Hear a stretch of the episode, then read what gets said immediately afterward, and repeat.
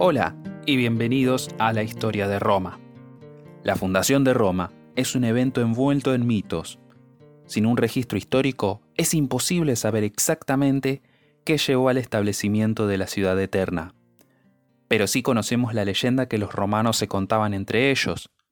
Y sí tenemos alguna idea de las migraciones y movimientos de población que sucedieron en la península itálica alrededor de ese tiempo.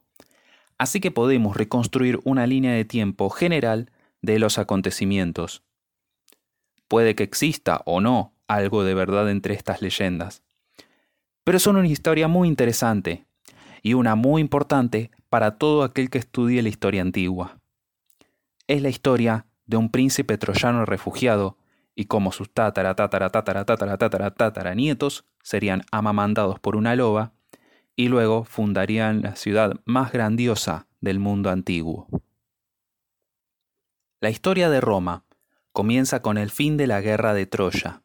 Luego de que Troya fuera saqueada por los griegos, Eneas, el más importante lugarteniente de Héctor, logró escapar con alguno de sus seguidores. A bordo de unos navíos, navegaron por todo el Mediterráneo para encontrar un nuevo hogar. El mar los llevó desde las costas de Asia Menor a la costa norte de África, donde Eneas sembró las semillas de las tres guerras púnicas, seduciendo a la reina cartaginesa Dido y luego abandonándola. Virgilio escribe que, en sus momentos finales antes de suicidarse, Dido maldijo a la descendencia de ambos con una eterna enemistad. Y vosotros, oh tiros, cebad vuestros odios en sus hijos y en todo su futuro linaje, haz ese tributo a mis cenizas. Nunca haya amistad, nunca alianza entre nuestros pueblos. Álzate de mis huesos, oh espíritu vengador. Realmente, el infierno no conoce una furia como la de una mujer despreciada. Después de asegurarse un archienemigo para Roma, Eneas navegó la costa oeste de Italia, donde él y sus seguidores esperaban encontrar un lugar donde asentarse. Llegando al territorio de Laurento, se encontraron con la población local en armas con la intención de expulsarlos. Pero su rey, Latinus, decidió hacer las paces en vez de la guerra con estos extranjeros, y ofreció su hija Lavinia a Eneas, concretando así una alianza. Este matrimonio fue una auténtica sorpresa para Turno, príncipe de los Rútulos, una tribu vecina, ya que se le había prometido a él la mano de Lavinia. Enojado por esta afrenta a su honor, lideró un ataque contra las fuerzas combinadas de troyanos y latinos.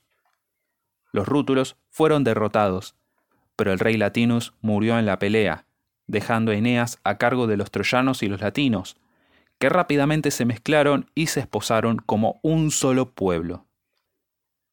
Turno y los rútulos, ahora desterrados, buscaron ayuda en el norte, en las poderosas tribus etruscas. Los etruscos estaban más que dispuestos a dar una mano contra la creciente amenaza de la unión de latinos y troyanos, y por eso decidieron atacar. Pero Eneas, en su acto final, lideró a los latinos en una victoria que estableció el río Tíber como la frontera entre los latinos y los etruscos.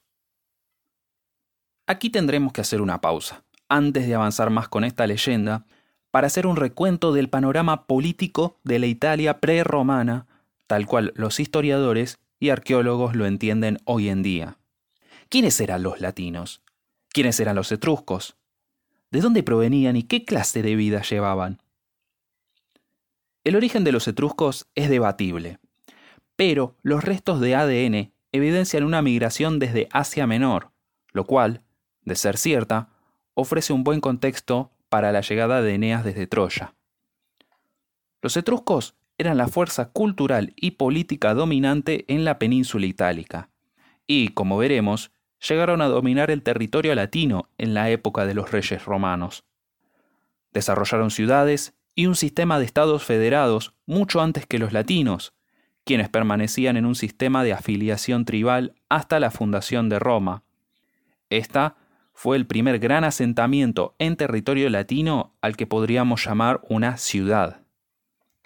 Los etruscos eran artistas y artesanos que establecieron redes de intercambio extensas que llegaban hasta Grecia.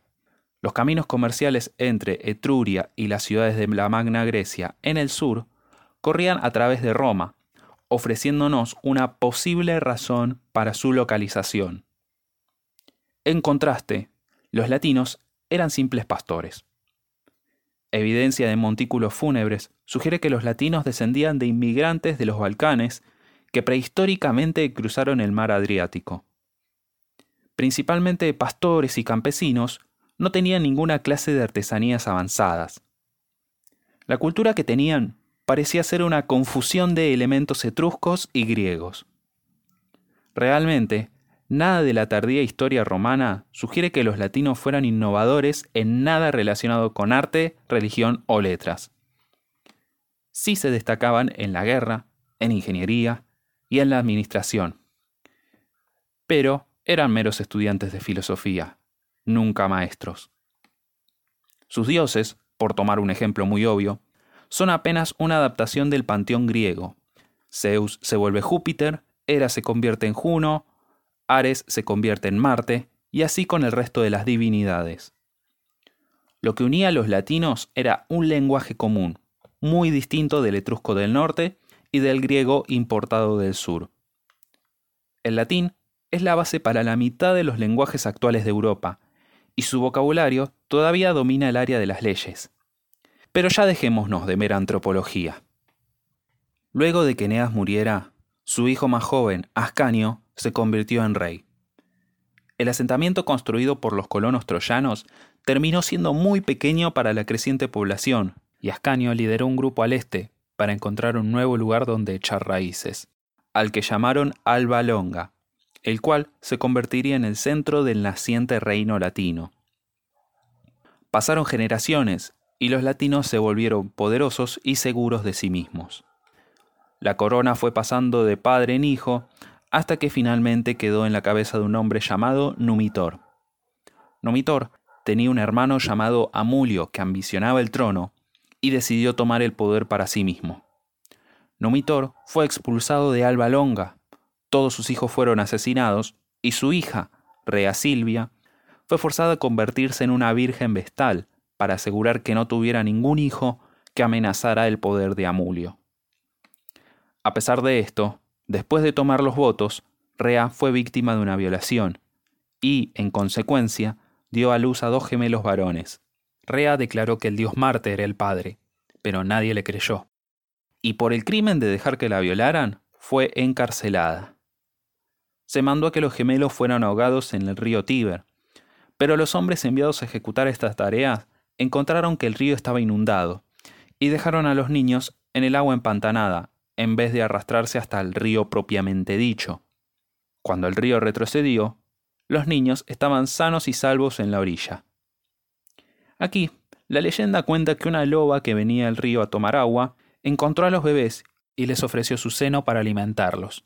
Unos pastores vieron la escena y tomaron a las criaturas de la loba que los estaba lamiendo gentilmente y los llevaron a su casa. Incluso Livio reconoce que la historia de la loba es una fábula y postula que su razón podría ser que la esposa del pastor era una prostituta llamada Loba. El pastor y su esposa criaron a los chicos, llamados Rómulo y Remo, quienes crecieron y pronto se convirtieron en hombres. Aparentemente, los muchachos le tomaron gusto a luchar contra los bandidos que saqueaban la campiña y empezaron a llevar la lucha contra estos ladrones, asaltando sus campamentos y quitándoles todo lo que tenían. Los criminales, enojados por el robo de su botín, prepararon una trampa para los gemelos. Rómulo escapó, pero Remo fue capturado.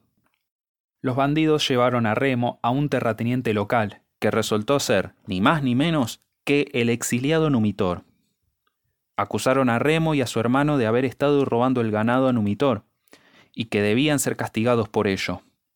Numitor inmediatamente recordó a sus nietos gemelos, y dándose cuenta de que a esta altura serían de la misma edad que Rómulo y Remo, sospechó que los muchachos eran de su mismo linaje. Numitor empezó a indagar sobre su crianza y se convenció de que eran los hijos de su hija. El pastor, en conocimiento de que Numitor tenía a Remo en su custodia, y como ya albergaba cierta suposición sobre que sus niños tenían sangre real, decidió contarle a Rómulo toda la historia sobre cómo los encontró en el río. A partir de esto, trazaron un plan para restaurar a Numitor en el trono. Rómulo encabezaría un grupo de hombres y Remo encabezaría otro. Sorprendieron y mataron a Mulio y devolvieron a Numitor a Alba Longa. Numitor contó la historia de la traición de su hermano y las circunstancias del nacimiento de sus nietos a toda la multitud reunida en Alba Longa, quienes ovacionaron en su consentimiento unánime para que Numitor sea rey una vez más. Después de que Numitor volvió a ser coronado, Rómulo y Remo decidieron fundar un nuevo asentamiento en el mismo lugar donde los habían llevado para ser ahogados. Ahora, hay dos versiones sobre lo que sucedió luego. Una de estas versiones dicen que el problema comenzó cuando se planteó la pregunta sobre quién tendría el mayorazgo sobre el nuevo asentamiento.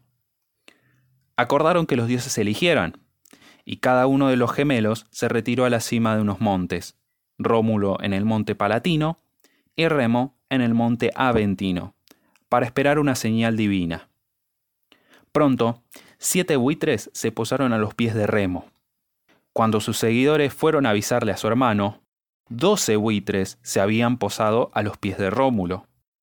Se desató una pelea, donde un bando sostenía que primaba el que tenía la mayor cantidad de designios y entre quienes decían que primaba a quien le habían enviado un designio primero. En esta pelea, Remo fue asesinado. La otra versión, más famosa, es que Remo, burlándose de su hermano, saltaba sobre los muros que éste estaba tratando de levantar. Y Rómulo, en un arranque de furia, lo mata jurando que así perezca quien ose asaltar mis muros. Como fuera, Rómulo fue el único en poder. La ciudad fue llamada en su honor y él se convirtió en su primer rey.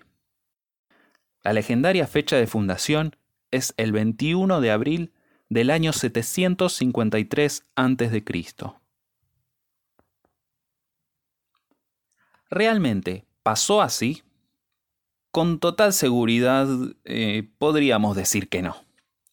Luego del saqueo de Roma en el 387 a.C., la mayoría de los primeros registros históricos se perdieron, y con ellos los detalles específicos que nos haría falta para una reconstrucción precisa de la historia.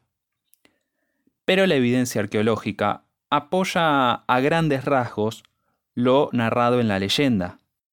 Sí, se fundaron asentamientos en el Monte Palatino que datan de alrededor del 800 a.C., que sugieren que la cronología legendaria estaría bien encaminada. La historia general de una lucha entre los latinos y los etruscos, terminando con una clara autonomía latina al sur del Tíber, también encaja con nuestro entendimiento del panorama étnico y cultural de esta era. Es dudoso que el lugar de Roma haya sido elegido porque allí era donde se había enviado a morir a los gemelos. Es más probable que un fácil cruce del río junto con las defensas naturales ofrecidas por los montes atrayera a los pobladores al área. Y claro que a esto se agrega, como señalamos, la posición estratégica en la vía comercial entre Etruria y la Magna Grecia. Sin datos reales de los que servirse, posteriores historiadores romanos usaron elementos mitológicos comunes para elaborar una leyenda fundacional. Y la cultura europea ha producido numerosos ejemplos de los mitos de los gemelos divinos, como Castor y Pollux o Anfión y Ceto de Tebas, el motivo de un infante expuesto a la naturaleza es también algo que aparece en las biografías tanto de Perseo como de Moisés.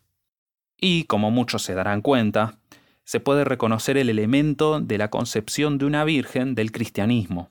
Pero cuentos de milagrosos nacimientos de vírgenes han rodeado importantes figuras legendarias e históricas por milenios. La adición de Eneas le da a los romanos un reputado ancestro y conecta su ciudad con la civilización griega que los romanos tanto admiraban. Como sea que sucedió, se estableció un asentamiento en la curva del Tíber. Este asentamiento creció y logró dominar a sus comunidades vecinas, luego a la península itálica entera y luego a todo el Mediterráneo. La próxima, cubriremos los difíciles inicios de Roma, quiénes eran los primeros romanos, cómo garantizaron que existiera una segunda generación de romanos, y si Rómulo, siendo un gran líder y soldado, murió o si simplemente se desvaneció.